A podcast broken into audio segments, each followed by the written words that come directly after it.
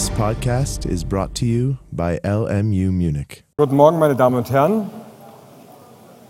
Nach den mühevollen Details, durch die wir uns in den letzten Sitzungen prügeln mussten, um zu wissen, wann ein Schuldner leisten muss, wo er leisten muss, wie er leisten muss und unter welchen Umständen er leisten muss, kommen wir jetzt endlich zu dem zentralen Punkt des allgemeinen Schuldrechts oder eigentlich müsste man sagen zum zentralen Punkt des Schuldrechts und da das Schuldrecht der Kern des BGB ist, zum Kern des BGB und da das Kern des BGB der Kern der Rechtswelt ist, auch wenn Herr Kersten das anders sieht, kommen wir also zum Kern des Rechts, nämlich zum allgemeinen Leistungsstörungsrecht. Ich habe gestern ja schon abschließend angedeutet, dass ähm, ich das so machen werde, dass ich Ihnen heute in einem Überblick versuche, mal das ganze System darzustellen. Ich lasse ganz, ganz viel weg, verbrecherisch viel weg. Es geht nur darum, dass Sie das System verstanden haben und dann werden wir uns in vielen, vielen Stunden, die darauf folgen, ähm, damit beschäftigen, dieses System aufzufüllen. Aber man sollte immer wieder dieses System im Kopf haben.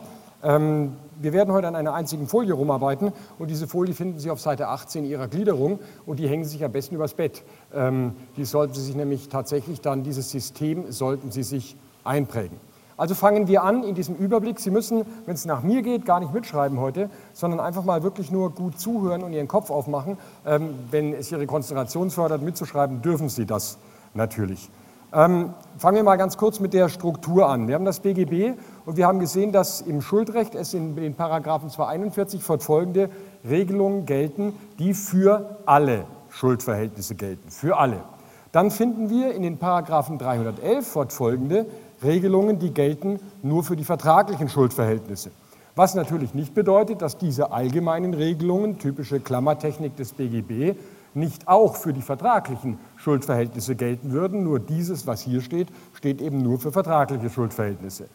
Also, wenn es etwa darum geht, ähm, ob ähm, wo eine Leistung zu erbringen ist, das steht hier in, dem, in den Regelungen für alle Schuldverhältnisse drin. Also kommt es nicht darauf an, ob sich eine Zahlungspflicht aus Kaufvertrag oder aus dem Gesetz etwa als Schadenersatzpflicht ergibt, um zu wissen, wann sie erfüllt werden muss, wo sie erfüllt werden muss und so weiter, weil das ja alles da vorne steht.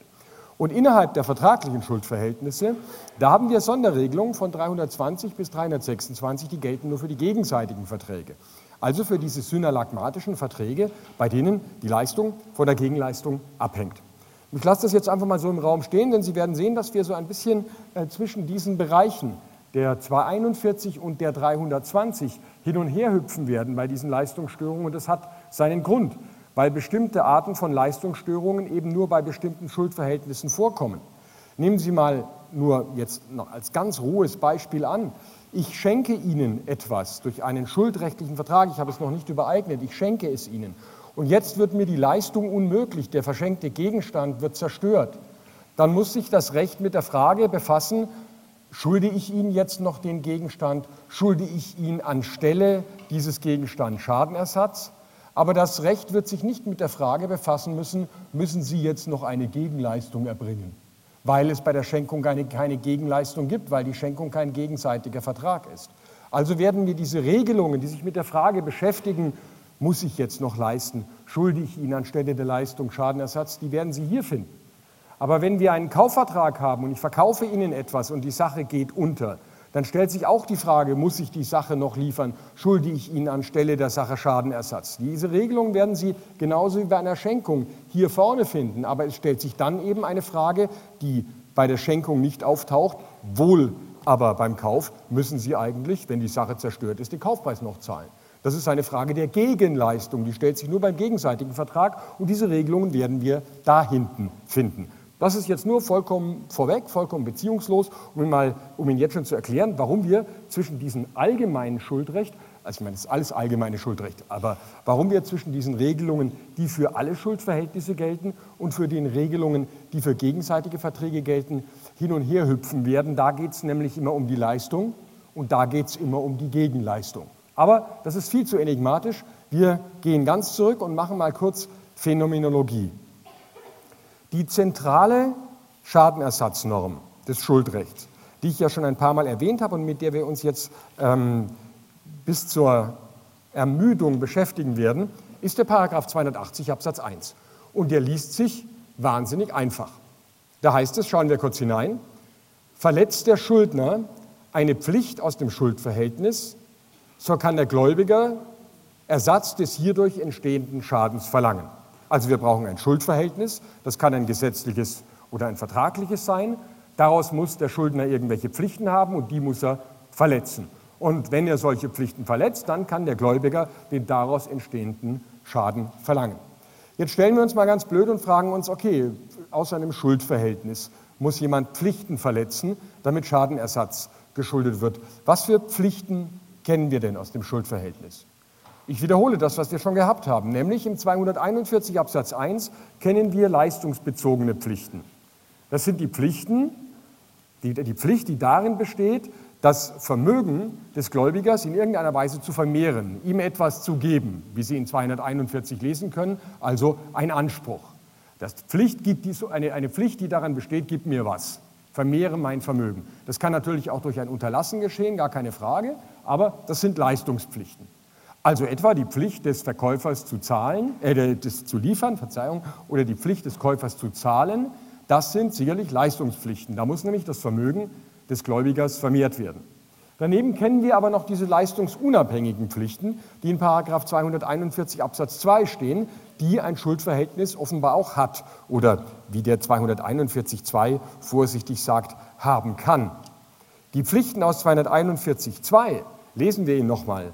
Da heißt es, das Schuldverhältnis kann nach seinem Inhalt jeden Teil zur Rücksicht auf die Rechte, Rechtsgüter und Interessen des anderen Teils verpflichten. Diese Pflichten bestehen offenbar nicht darin, dass der Schuldner dem Gläubiger etwas gibt, irgendwie sein Vermögen vermehrt, ihm eine Leistung verschafft, sondern sie besteht darin, dass er seinen Status quo achtet, dass er ihn nicht schädigt, dass er ihm nichts nimmt, wir hatten ja schon mal den Begriff des Äquivalenzinteresses, des Leistungsinteresses, gib mir was, und des Integritätsinteresses, tu mir nichts. Also, ein Schuldverhältnis hat, und das schreiben Sie bitte nie so hin, sondern das ist Vulgärsprache, hat gib mir was Pflichten, ja, also leiste mir was Pflichten, 241.1 und tu mir nichts Pflichten, achte mein Status quo, schädige mich nicht. Das sind die beiden Arten von Pflichten, die wir aus einem Schuldverhältnis kennen. Was machen wir gerade? Wir nähern uns ein bisschen dem 280 an und fragen uns, wenn da steht, wer eine Pflicht aus dem Schuldverhältnis verletzt, ist zum Schaden verpflichtet, zum Schadensersatz verpflichtet. Wir schauen uns zunächst mal an, welche Pflichten es gibt.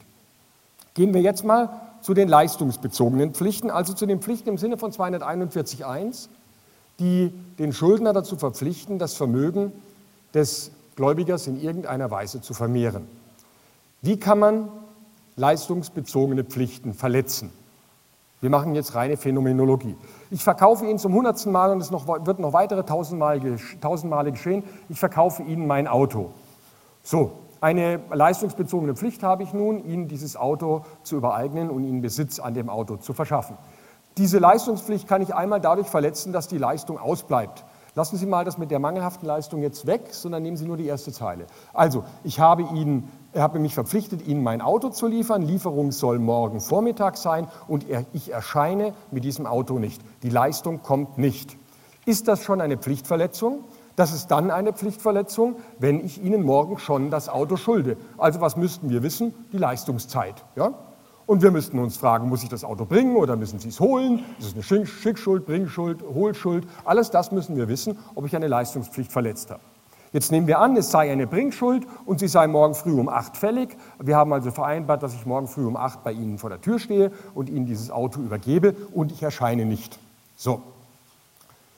Ja, wenn der Schuldner mit der Leistung nicht rüberkommt, dann kann das zwei denkbare Ursachen haben.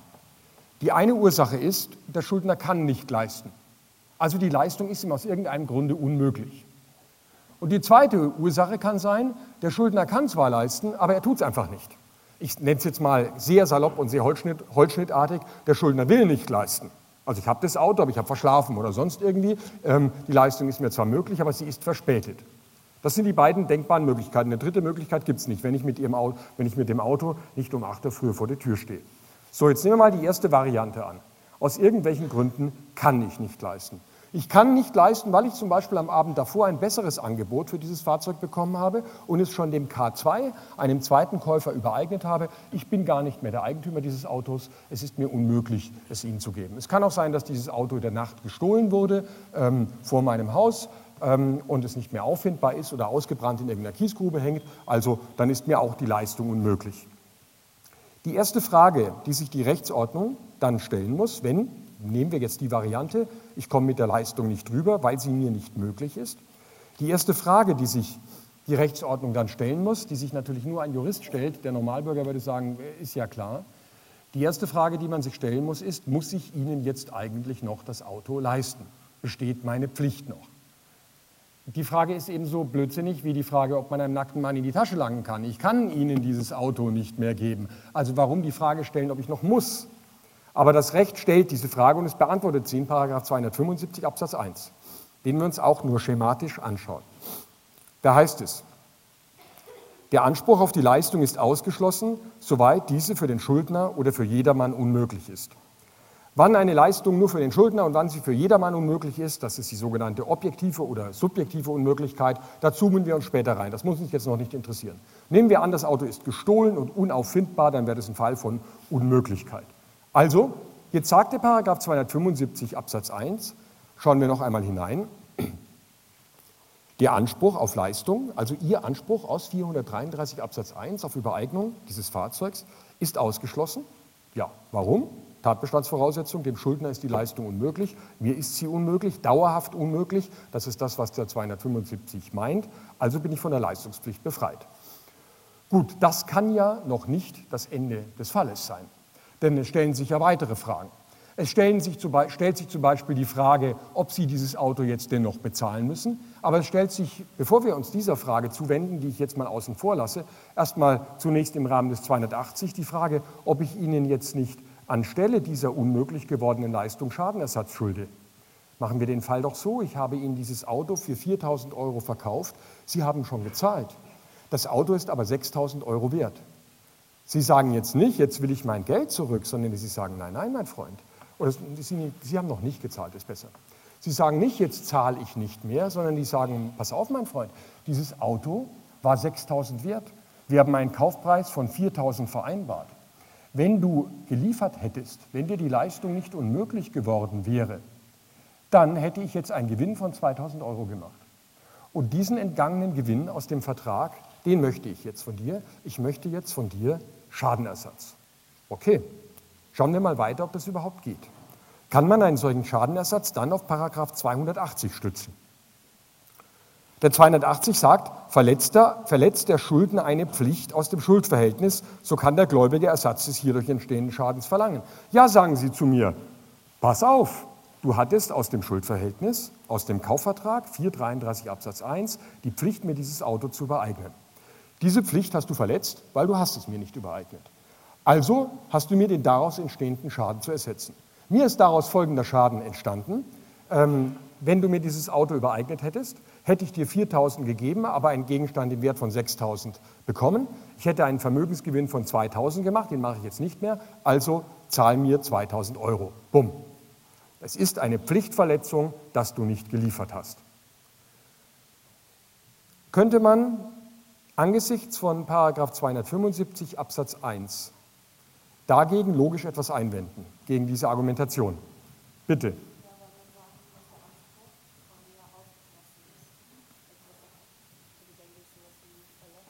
Also die Kommilitonin sagt vollkommen richtig. Begrifflich könnte man doch jetzt folgende Einwendung haben.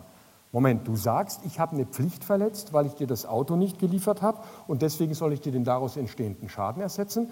Im 275.1 steht doch, dass in dem Augenblick, in dem dieses Auto zerstört, zerstört wurde, meine Pflicht zur Leistung erloschen ist. Also kann doch die Tatsache, nicht mitschreiben, das ist nämlich falsch, was ich sage, aber das wäre jetzt sprachlogisch, kann doch die Tatsache, dass ich dieses Auto nicht mehr liefere, keine Pflichtverletzung sein. Naja gut, dann würden Sie sagen, okay, wenn das keine Pflichtverletzung ist, dann liegt die Pflichtverletzung vielleicht in etwas anderem. In was könnte dann unter Umständen die Pflichtverletzung liegen? Wenn wir jetzt versuchen, auf dieser Schiene weiter zu argumentieren. Nehmen wir mal an, dieses Auto ist deshalb zerstört worden, zerstört worden, weil ich heute Abend nach meiner Lehrschulweihnachtsfeier mit 1,4 Promille gegen den Baum gefahren bin. Bitte? Ja, dann könnte man sagen, ja, Moment mal, Deine Pflichtverletzung liegt dann vielleicht nicht darin, dass du mir das Auto nicht übereignet hast, aber Pflicht, deine Pflichtverletzung liegt in der Sorgfaltspflichtverletzung, in der Fahrlässigkeit, dass du dich mit 1,4 Promille hinter das Steuer setzt und dieses Auto in den Graben fährst. Oder der Vorsatz, dass du dieses Auto an den K2 schon übereignet hast. Gut, das könnte man so tun. Dann kommen wir aber in ein Problem der Beweislast. Wer glauben Sie denn hat die Pflichtverletzung nachzuweisen, wenn man 280 liest?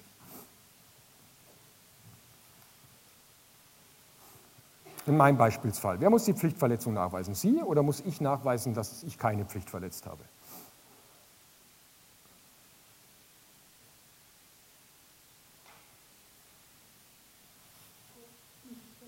Natürlich, der Gläubiger. Der Gläubiger beruft sich ja, also in meinem Beispielsfall Sie, der Gläubiger beruft sich ja auf eine ihm günstige Tatsache. Du hast eine Pflicht verletzt, also musst du mir Schadenersatz geben. Also wären Sie wegen der Pflichtverletzung beweispflichtig. Übrigens schauen wir noch mal ganz kurz noch etwas weiter in den 280. Ich habe ihn ja noch nicht ganz gelesen, den Absatz 1. Da steht ja von Verschulden gar nichts drin. Allerdings sagt der 280.1 280 in seinem Satz 2 weiter, dies gilt nicht, wenn der Schuldner die Pflichtverletzung nicht zu vertreten hat. Nehmen Sie mal vertreten jetzt gleichbedeutend als verschulden. Das müssen wir später präzisieren. Aha, Schadenersatz gibt es nur bei Verschulden. Aber wer muss das Verschulden nachweisen? Der Schuldner muss das fehlende Verschulden nachweisen. So rum, meine Frage, war falsch formuliert. Der muss das fehlende Verschulden nachweisen. Das Verschulden wird also vermutet. Warum? Dies gilt nicht, wenn. Das ist eine für den Schuldner günstige Rechtsfolge. Dies gilt nicht. Ich schulde keinen Schadenersatz, wenn. Also läuft der 280 so, dass der Gläubiger die Pflichtverletzung nachweisen muss und der Schuldner kann versuchen nachzuweisen, dass er, ich drücke mich jetzt noch bewusst untechnisch aus, dass er nichts dafür kann, dass kein sogenanntes Vertretenmüssen vorliegt. Okay, kommen wir jetzt zurück. Wenn wir also sagen, sprachlogisch sagen würden, Moment mal, in dem Augenblick, in dem das Auto zerstört wurde, ist die Pflicht zur Leistung weggefallen.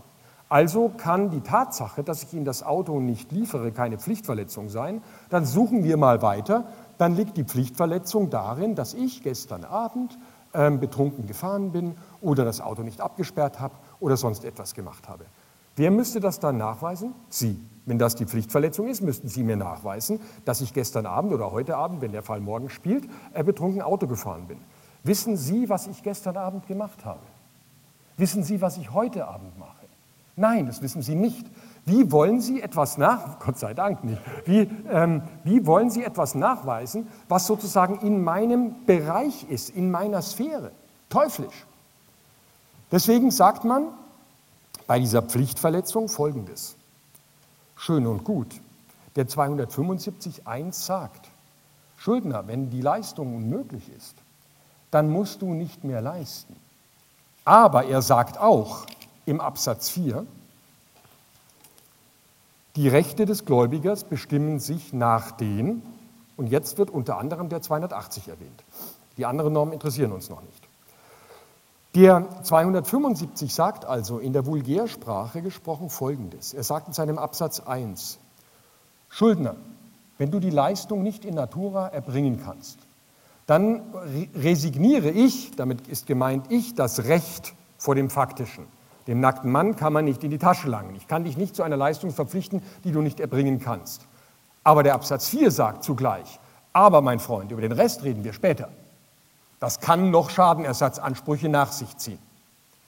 Daraus schließt man Folgendes, dass trotz der Tatsache, dass im Falle der Unmöglichkeit der Leistung der Schuldner nach 275 Absatz 1 von der Leistungspflicht befreit wird, die bloße Tatsache, dass er nicht leistet, eine Pflichtverletzung im Sinne von 280 Absatz 1 ist.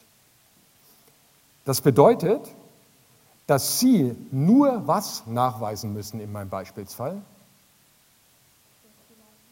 Dass die Leistung nicht erfolgt ist. Das ist Pillepalle nachzuweisen. Wenn Sie sagen, 8 Uhr, du warst nicht da mit dem Auto. Das können Sie nachweisen. Und alles andere, warum ich, mir die Leistung unmöglich geworden ist, ähm, ob ich was dafür kann oder nicht, das sind alles Fragen, das werden wir später im Detail noch sehen, die sind eine Frage des Vertretenmüssens. Die gehören in den 280.1.2. Da muss ich mich entlasten. Und das ist ganz, ganz wichtig für den Gläubiger. Denn der Gläubiger schaut nicht in die Sphäre des Schuldners hinein. Deswegen habe ich so plakativ gesagt, Sie wissen nicht, was ich gestern Abend gemacht habe und was ich heute Abend mache. Sie wissen nicht, ob ich mein Auto richtig absperre. Sie können nicht wissen, ob ich einen besseren Käufer gefunden, gefunden, gefunden habe, der mir mehr Geld zahlt und dergleichen.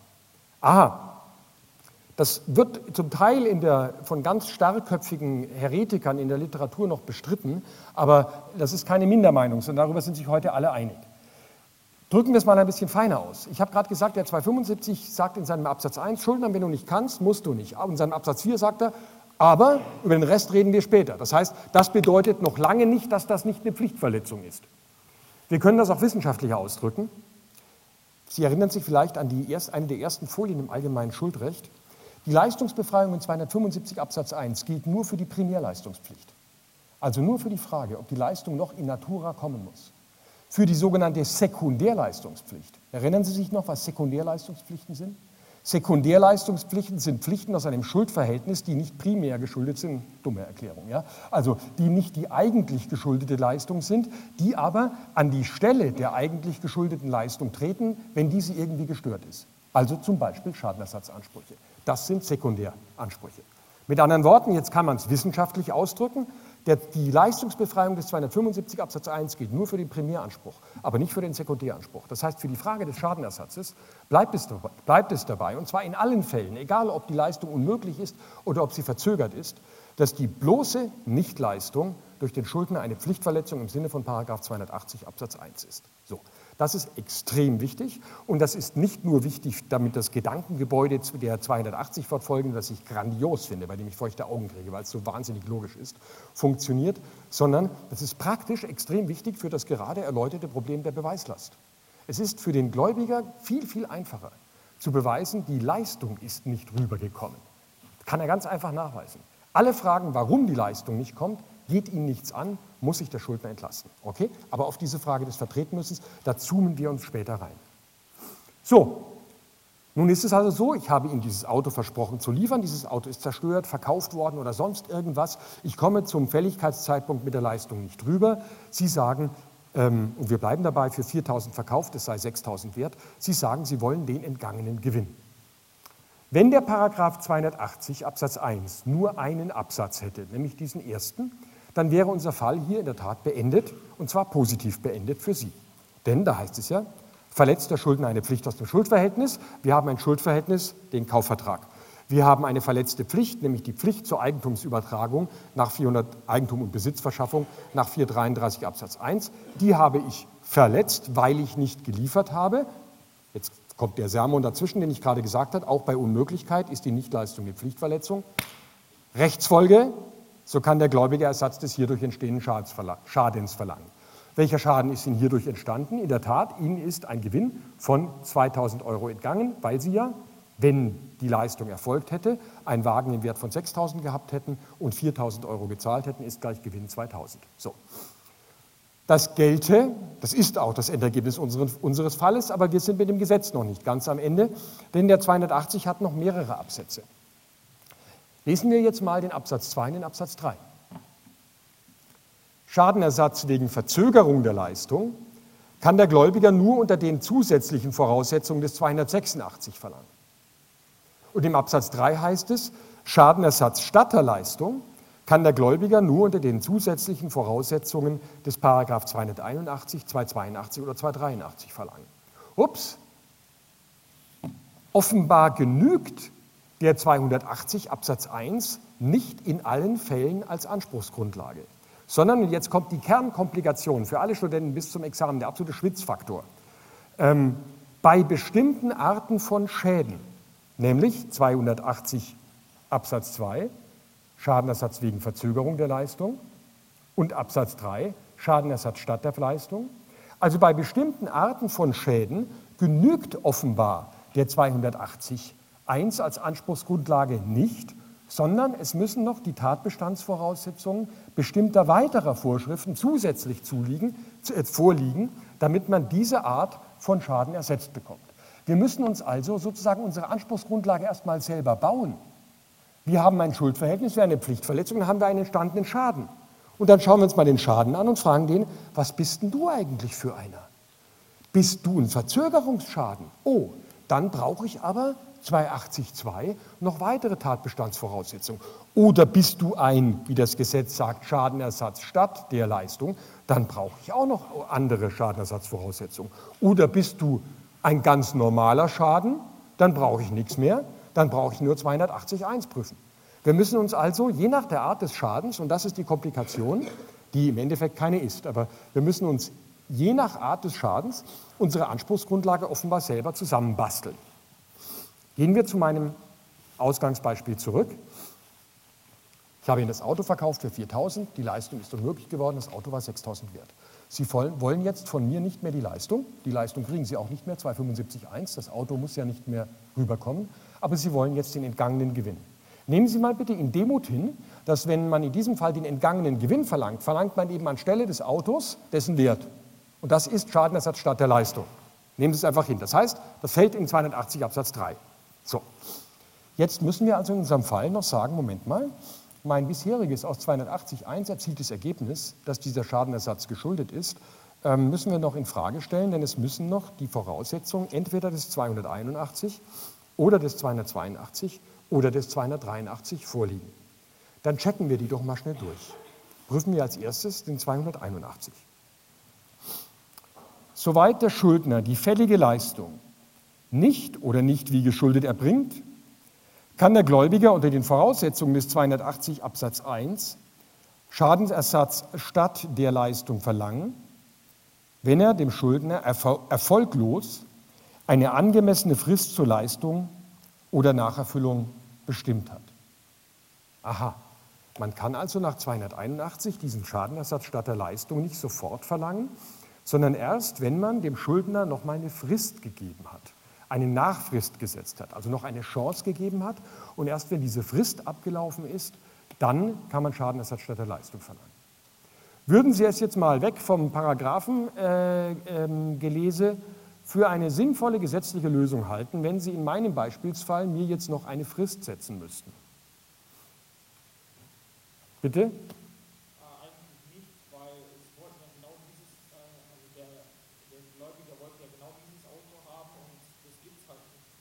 Also, die Fristsetzung wäre, um es mal klar zu sagen, kompletter Schwachsinn, weil jetzt schon was klar ist, die Leistung kommt nicht. Die Frist nützt nichts. Selbst wenn es so eine Frist setzt, das Auto ist verbrannt, es ist weg, Ende. Also wäre, da hätte der Gesetzgeber einen ziemlich tiefen Griff in, also er hätte einen großen Fehler begangen, ähm, wenn der 281 jetzt hier einschlägig wäre. Schauen wir den Tatbestand an. Kann mir jemand sagen, warum der 281 hier nicht einschlägig ist und wir deshalb die Fristsetzung nicht brauchen?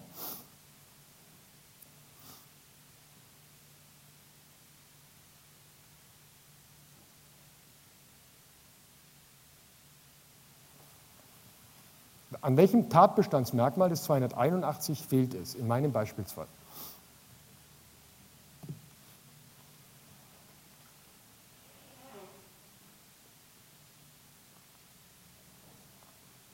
Jemand eine Idee? Subsumieren Sie doch mal ganz langsam die Tatbestandsvoraussetzungen durch. Bitte da oben. Nein.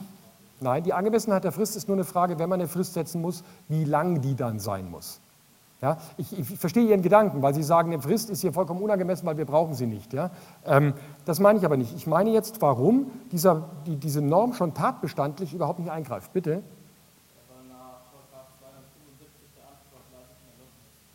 Ja, und wo steht es, dass der nicht erloschen sein darf in 281? Sehr gut, bingo. Also, in 281 steht, wenn, Moment, jetzt muss ich selber in den Gesetztext schauen, den muss ich ja nicht auswendig kennen. Ähm, in 281 steht, soweit der Schuldner die fällige Leistung nicht erbringt. Die Primärleistungspflicht hier ist weggefallen, 275.1. Also ist die nicht mehr fällig. Fertig. Und deswegen greift der 281 tatbestandlich nicht ein. Kapiert? Sie werden das ganz häufig sehen. Alle Tatbestände, wir werden, wir werden nämlich, ich greife ein bisschen vor, die Urunterscheidung in diesen Leistungsstörungsfällen läuft zwischen der Unmöglichkeit und der Verzögerung der Leistung. Und alle Normen, die die Verzögerung der Leistung betreffen, also Fälle, in denen der Schuldner die Leistung noch erbringen kann, sie aber verzögert, alle die haben in ihren Tatbestandsvoraussetzungen das Wort fällig. Weil es nur dann einen Sinn macht, dem anderen noch eine Frist zu setzen. In dem Fall der Unmöglichkeit ist die Primärleistungspflicht ja weggefallen, steht in 275.1. Damit ist dieser Anspruch nicht mehr fällig und deswegen ist der 281 auch tatbestandlich nicht einschlägig. Hat das jeder verstanden? Das ist extrem wichtig. Also unterstreicht sich mal das Wort fällig in 281. Zum, zwar, zum, übrigens, ganz abgesehen davon, muss man zur Fälligkeit noch andere Dinge wissen. Ja? Wann zum Beispiel die Leistungszeit ist, 271 und so weiter. Dieses ganze Zeug wird da hineingeprüft.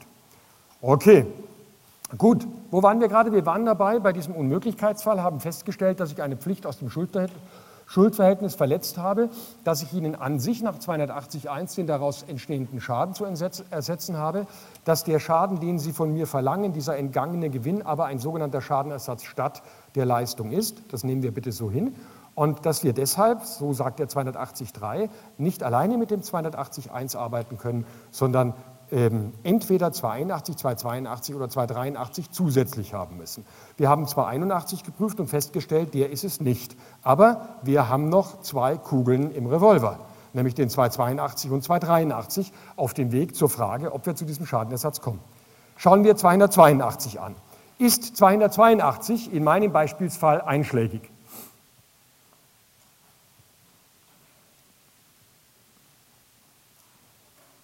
In 282 heißt es, verletzt der Schuldner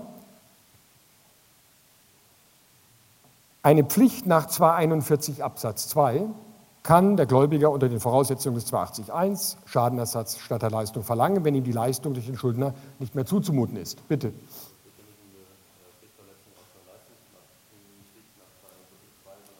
Perfekt. Es geht hier ja nicht um eine Verletzung einer sogenannten leistungsunabhängigen Pflicht. Ich habe ja nicht Ihr sonstiges Vermögen, Ihre Interessen oder Ihre Rechtsgüter äh, geschädigt, sondern es geht ja allein um die leistungsbezogene Pflicht, also um Ihr Äquivalenzinteresse, um den Gegenwert aus dem Vertrag.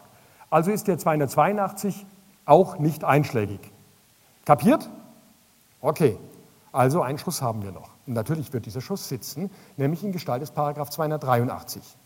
Natürlich hätte ich auch gleich mit dem kommen können, logisch, aber ich will Ihnen eben erklären, äh, warum die anderen nicht einschlägig sind. 283. Braucht der Schuldner nach 275 1 bis 3 nicht zu leisten. Hurra, unser Fall.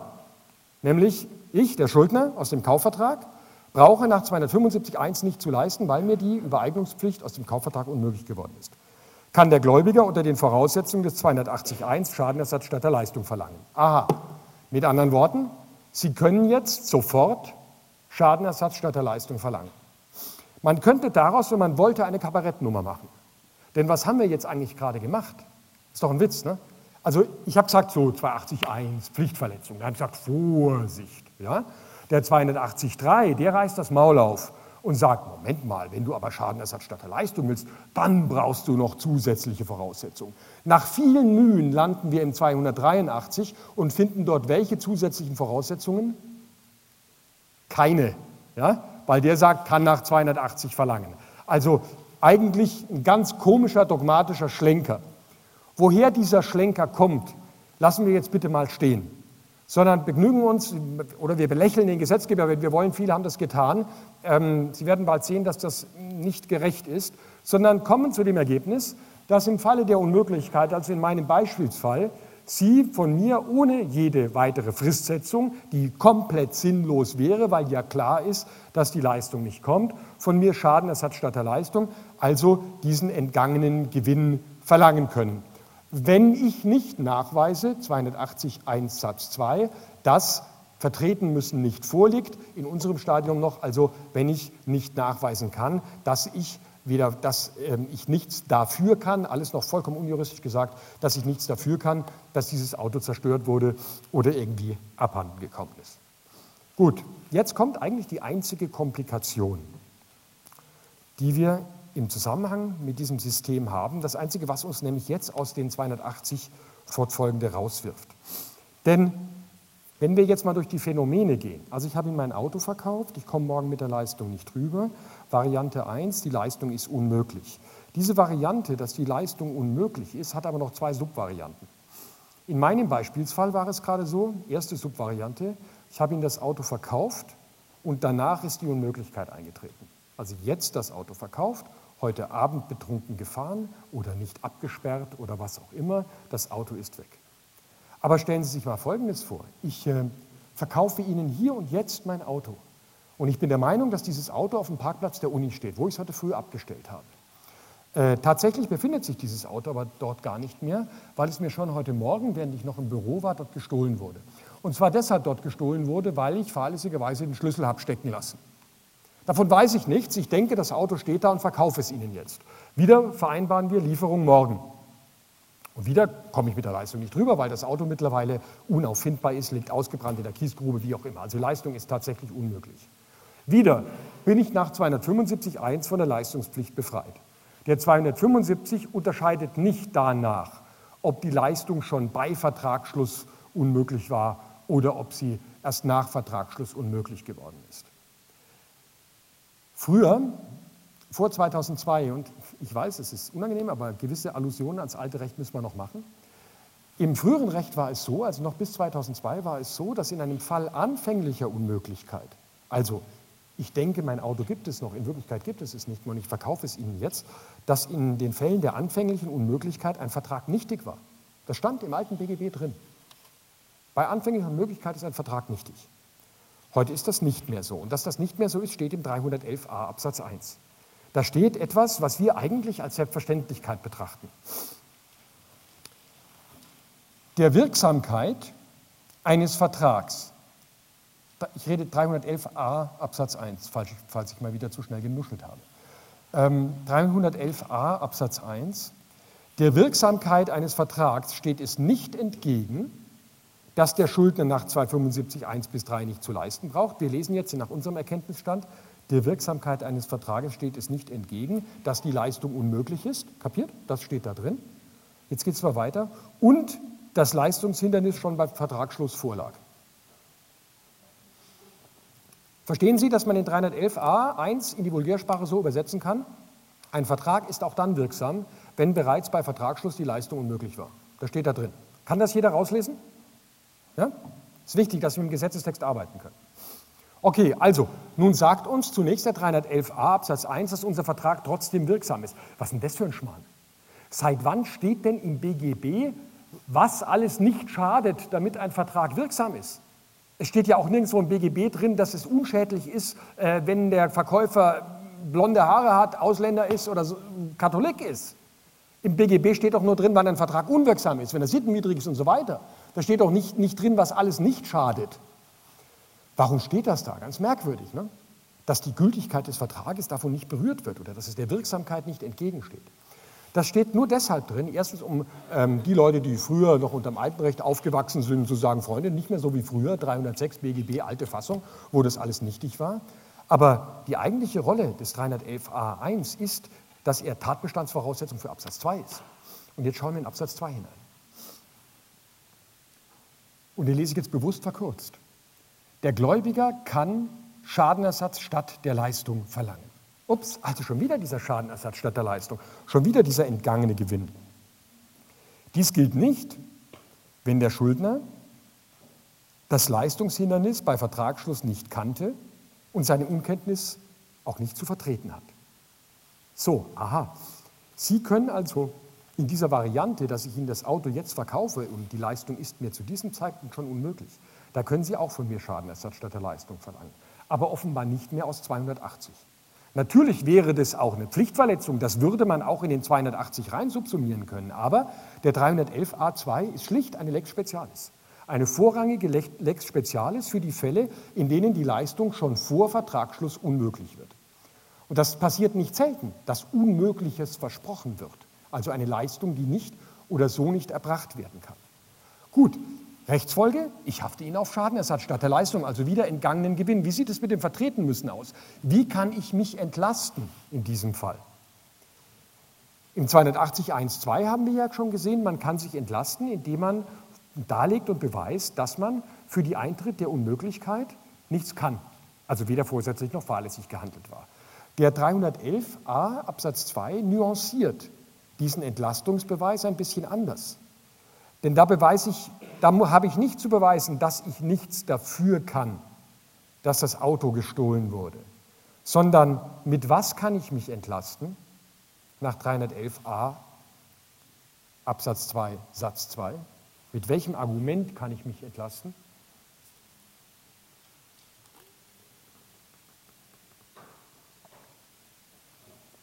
Lesen, reden.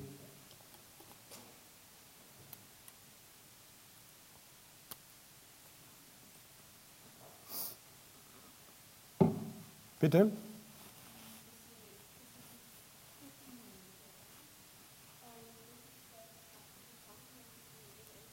Können Sie es übersetzen ins Vulgärdeutsch? Weil den Gesetzestext kann ich selber lesen. Dass ich, dass ich nicht wusste. Dass ich nicht wusste, dass mir die Leistung möglich wird, dass die Karre schon weg ist. Und dass ich es auch nicht hätte wissen müssen. Meine Unkenntnis auch nicht zu vertreten habe. Der Entlastungsbeweis läuft also anders. Warum macht der Gesetzgeber eine solche Sondernorm? Ich möchte hier nur bemerken, dass die Einführung dieser Sondernorm in der Wissenschaft komplett strittig war. Und viele gesagt haben, es hätte überhaupt nicht gebraucht. Diesen Fall der anfänglichen Unmöglichkeit, den hätten wir ganz genauso gut unter 280 subsumieren können, sodass wir diese Fälle genau gleich behandeln. Warum meinte der Gesetzgeber, es hat jetzt keinen Sinn zu jammern, oh Gott, ja, hätten wir nicht gebraucht, sondern wir haben eine Lex Specialis.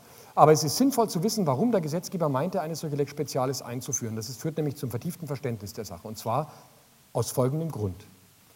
Der Gesetzgeber meinte nämlich, dass der 280.1 wegen des Bezugspunktes Vertretenmüssens, also bei der Frage, was eigentlich der Schuldner, in meinem Beispielsfall ich als Verkäufer zu vertreten habe, nicht funktioniert. Und zwar ganz banal aus diesem Grund.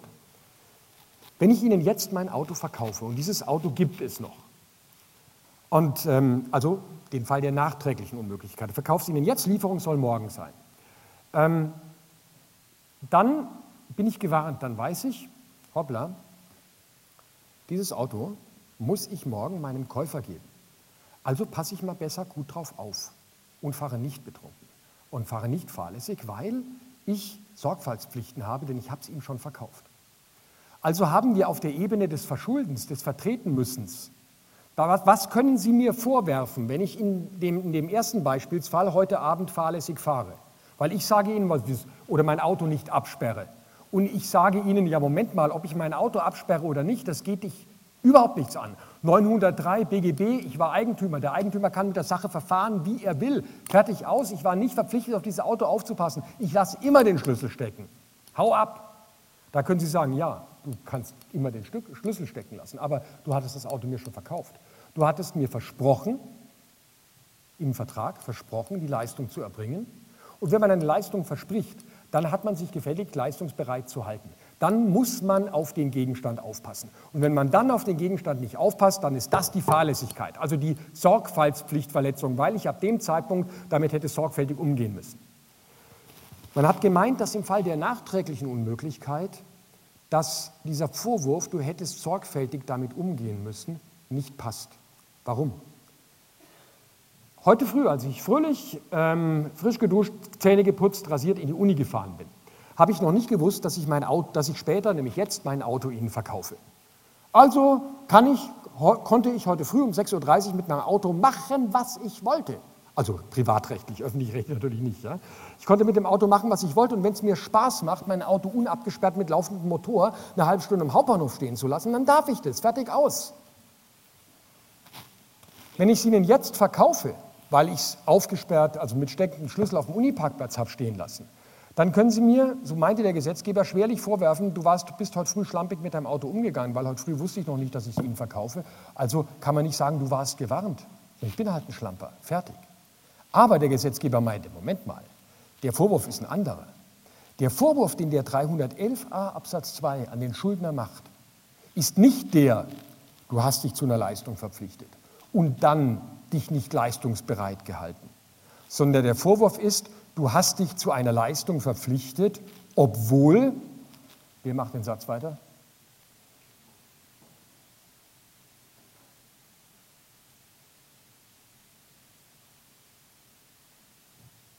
Okay, traut sich keiner.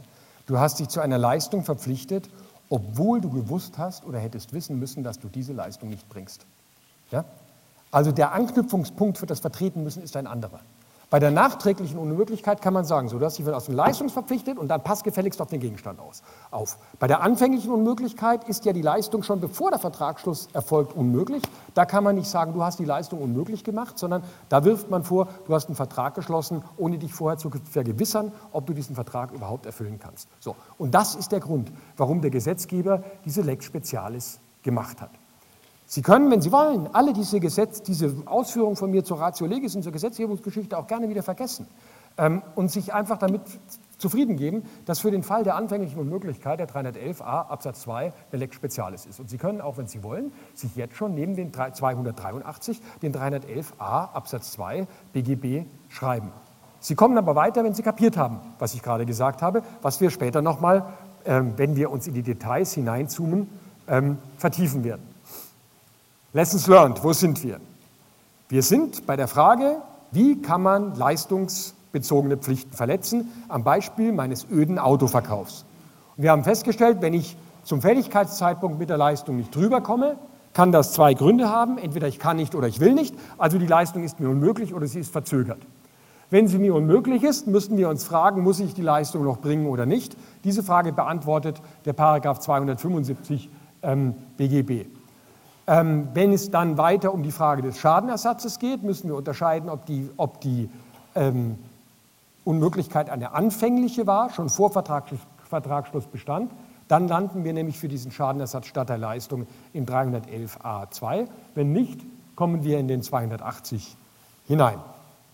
So, Gehen wir zur zweiten Variante. Gehen wir wieder hoch. Ich habe Ihnen wieder mein Auto verkauft, wieder für 4.000, wieder ist die Karre 6.000 wert. Ähm, wieder soll ich morgen früh um 8 bei Ihnen anliefern. Also Bringschuld, wieder stehe ich nicht rechtzeitig vor der Tür. Ich habe eine Pflicht verletzt. 280.1, nämlich die Pflicht, rechtzeitig zu leisten, weil ich beim Fälligkeitszeitpunkt mit der Leistung nicht da war. Alles klar. Diesmal ist mir die Leistung aber nicht unmöglich, sondern ich habe schlicht verpennt was donnerstags passieren kann. Tja, jetzt wollen Sie von mir Schadenersatz. Sie sagen, ja, pass auf, mein lieber 280 Absatz 1, du hattest die Pflicht, wir hatten vereinbart, Fälligkeit, Donnerstagvormittag 8 Uhr, du hast die Pflicht verletzt zur rechtzeitigen Leistung, du warst nicht rechtzeitig da, jetzt will ich den ganzen Vertrag nicht mehr, du kannst mich mal, äh, ich möchte jetzt anstelle der Leistung Schadenersatz diesen entgangenen Gewinn. Wenn der 280 Absatz wenn der Paragraph 280 nur den ersten Absatz hätte, dann wäre das so. Dann wäre der Fall jetzt beendet. Das findet der Gesetzgeber, der Deutsche und übrigens auch andere Gesetzgeber schon seit langem sehr, sehr ungerecht. Warum? Naja, kann ja mal passieren. Ich habe halt mal verpennt. Aber die Leistung ist mir doch nicht unmöglich. Warum ist es denn wirklich gerechtfertigt, dass Sie wegen so einer einmaligen Verzögerung der Leistung mir jetzt schon den Vertrag aus der Hand schlagen dürfen. Ich also nicht mehr die Möglichkeit habe, mir mein Geld zu verdienen, den Vertrag in Natura erfüllen muss, sondern Ihnen jetzt gleich Schadenersatz zahlen muss? Nein, so der Gedanke. Und deswegen haben wir auch, fangen wir hier wieder dasselbe Spiel an. Ja, ich habe eine Pflicht verletzt, 280.1, ich habe nicht rechtzeitig geleistet. Aber was Sie da geltend machen ist, das ist ein wichtiger Prüfungspunkt, ist Schadenersatz statt der Leistung. Und der 280.3 sagt uns, nein, Schadenersatz statt der Leistung kriegst du nicht einfach so, sondern da müssen eben die Voraussetzungen entweder des 281, des 282 oder des 283 vorliegen. Ist in meinem Beispielsfall jetzt der 283 einschlägig? Bitte. Nein, weil die Leistung nicht unmöglich ist. Ich bin nicht nach 275.1 von der Leistungspflicht befreit. Ist es der 282? Nein weil es geht um Leistungspflichten und nicht um solche Nebenleistungspflichten. Also sind wir, verzeihen Sie die blöde Dramaturgie, Sie wissen es schon, weil wir ihn schon hatten, wir sind beim 281. Und jetzt schauen wir mal, unter welchen Voraussetzungen Sie von mir Schadenersatz verlangen können. Soweit der Schuldner die fällige Leistung nicht oder nicht wie geschuldet erbringt, aha, ich habe die fällige, noch fällige, weil noch mögliche Leistung, Ihnen das Auto zu liefern, nicht rechtzeitig erbracht, kann der Gläubiger unter den Voraussetzungen des 280.1 Schadenersatz statt der Leistung verlangen, wenn er dem Schuldner erfolglos eine angemessene Frist zur Leistung bestimmt hat. Was da sonst noch drinsteht, vergessen wir jetzt mal. Aha, Sie können also diesen Schadenersatz statt der Leistung erst verlangen, wenn Sie mir eine Frist gesetzt haben. Ich habe also eine zweite Chance. Was Sie übrigens auch tun können, bitte Finger in 281 drin halten und schnell in den 323 blättern. der fast genauso formuliert ist wie der 281, aber woanders steht, nämlich in dem Abschnitt über den gegenseitigen Vertrag. Sie können nämlich neben oder anstelle des Schadenersatzes, ähm, dieses, diese Varianten schauen wir uns sehr viel später an, Sie können sich auch damit begnügen, vom Vertrag zurückzutreten. Denn wenn Sie den Fall mal so machen, nehmen Sie an, Sie haben das Auto für 6.000 gekauft und es ist nur 4.000 wert. Also Sie haben das schlechte Geschäft gemacht. Dann wäre Ihr Interesse ja jetzt nicht Schadenersatz zu verlangen, denn Sie haben überhaupt keinen Schaden erlitten, sondern Sie würden denken, boah, hurra, der hat mich rechtzeitig geliefert, dann komme ich aus diesem schlechten Vertrag raus. Äh, dann trete ich mal eben zurück. 323, schauen Sie hinein. Er bringt bei einem gegenseitigen Vertrag, ja, Kaufvertrag, gegenseitiger Vertrag, der Schuldner, ich hier, der Verkäufer, eine fällige Leistung nicht, aha, ich habe sie nicht erbracht, so kann der Gläubiger, wenn er dem Schuldner erfolglos eine angemessene Frist zur Leistung oder zur Nacherfüllung bestimmt hat, vom Vertrag zurücktreten. Verdammt! Auch zum Rücktritt kommen Sie nicht sofort, sondern Sie müssen mir erst eine Frist setzen. Das ist eine Großtat, eine Erfindung des allgemeinen deutschen Handelsgesetzbuchs. Das hat viel mit Pacta sunt servanda zu tun. Dass der Gläubiger sich nicht wegen einer einmaligen Pflichtverletzung des Schuldners sofort vom Vertrag lösen kann, sondern dass er ihm eine Nachfrist setzen muss, dass der, aus der Schuldnerperspektive gesagt, der ähm, Gläubiger, aus der, Gläub ja, aus der Schuldnerperspektive gesagt, der Schuldner, also in meinem Beispiel der Verkäufer, eine zweite Chance hat, sich sein Geld zu verdienen und nicht gleich, bam, in die Sanktion hineinläuft, dass der Vertrag wegfällt. Deswegen stärkt das Pacta sunt servanda, weil es gleichzeitig verhindert, dass der Gläubiger sich aus vollkommen sachfremden Erwägungen, also damit meine ich aus Gründen, die mit der Verzögerung der Leistung gar nichts zu tun haben, vom Vertrag löst. Also, Sie haben plötzlich entdeckt, Mist, ich habe die Karre viel zu teuer gekauft, die ist ja nur 4000 wert. Da freuen Sie sich doch, wenn ich mit der Leistung zu spät komme. Wenn Sie da gleich zurücktreten könnten, können Sie sagen, Chaka, Schwein gehabt, der hat nicht rechtzeitig geliefert und jetzt komme ich aus dem Vertrag raus. Aber Ihr Motiv, aus diesem Vertrag rauszukommen, ist doch gar nicht die Pflichtverletzung, dass ich nicht rechtzeitig geliefert habe, sondern Ihr Motiv aus dem Vertrag herauszukommen ist ein Risiko, das Sie freiwillig übernommen haben, dass Sie, wenn ich rechtzeitig geliefert hätte, nicht berechtigen würde, aus dem Vertrag herauszukommen. Verstehen Sie? Das ist der Sinn. Das stärkt Pacta sunt servanda und gibt dem Schuldner die zweite Chance, seine Leistung zu erbringen. Das, da, man mag mit der Schulter zucken, Sie werden sich denken, was, was macht er denn so lange rum, ist ja klar. Aber das ist ein großer Gerechtigkeitsgehalt, der Rechtsgeschichte gemacht hat. Ähm, in den USA spricht man von The German Nachfrist. Und in Frankreich spricht man von Le Nachfrist Allemand. Das ist eine Erfindung des Allgemeinen Deutschen Handelsgesetzbuchs ähm, aus dem 19. Jahrhundert, die einen ganz großen, ist eine Entdeckung, einen großen Gerechtigkeitsgehalt hat. Das hat ein amerikanischer äh, Wissenschaftler äh, namens Lew Wellen, Carl Lew Wellen, ähm, heimlich sozusagen in den amerikanischen Uniform Commercial Code, in den UCC eingeführt. Übrigens eine ganz interessante Geschichte einer berühmt, eine, eines Rechtstransfers. Transfers. Carl Llewellyn war ein Amerikaner, der begeistert war für Deutschland. Ähm, der hat ähm, in Deutschland, in Leipzig, Jura studiert und war so begeistert von Deutschland, dass er freiwillig in den Ersten Weltkrieg mit der deutschen Reichswehr in den Krieg gezogen ist, muss man sich vorstellen. Ähm, und als die Amerikaner dann im Ersten Weltkrieg eingetreten sind, dann hat er also sozusagen gekündigt. Ja? Ähm, und ähm, äh, großer deutscher akademischer Tradition, er ist später nach Amerika zurückgegangen und ist der Vater einer der wenigen amerikanischen einheitlichen Gesetze, die es in den USA gibt, eben den Uniform Commercial Code, das einheitliche amerikanische Handelsgesetzbuch. Und äh, Carl Llewellyn hat Memoiren geschrieben und er hat auch geschrieben, wie er diese German Nachfrist sozusagen heimlich als Vorschlag in diesen Uniform Commercial Code, in den UCC reingebracht hat. Und er hat in seinen Memoiren Folgendes geschrieben, ähm, wenn man eine Idee hat, die aus Deutschland kommt und man will sie in Amerika sozusagen implementieren, dann soll man auf Gottes, um Gottes Willen nicht sagen, dass es deutschen Ursprungs ist, denn das sei the kiss of death, also der Todeskuss.